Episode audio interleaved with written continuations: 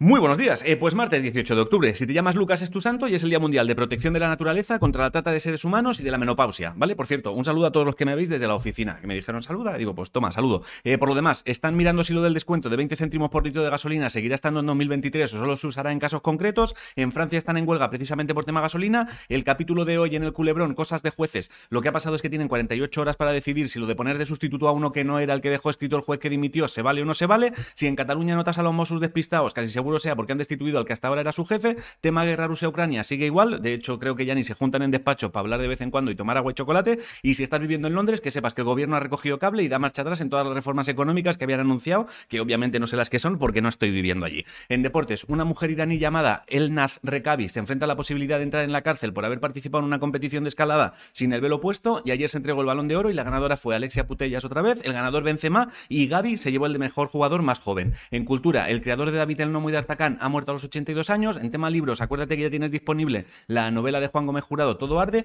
En música, si eres fan de BTS, que sepas que los chavales que forman el grupo tienen que hacer una pausa hasta 2025 porque les toca hacer mili. Y en Eurovisión no participará ni Macedonia ni Montenegro por la pasta que cuesta apuntarse.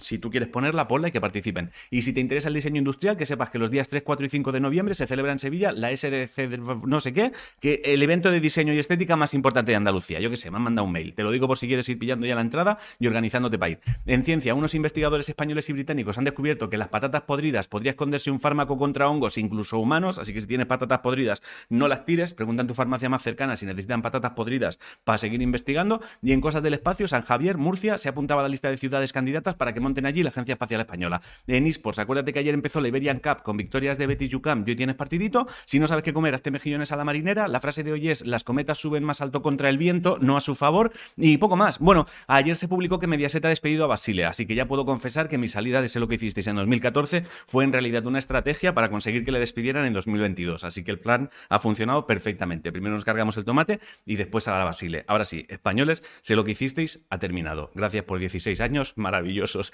Ya está aquí el informativo. Os quiero muchísimo a hacer cosas. Mírame, te quiero.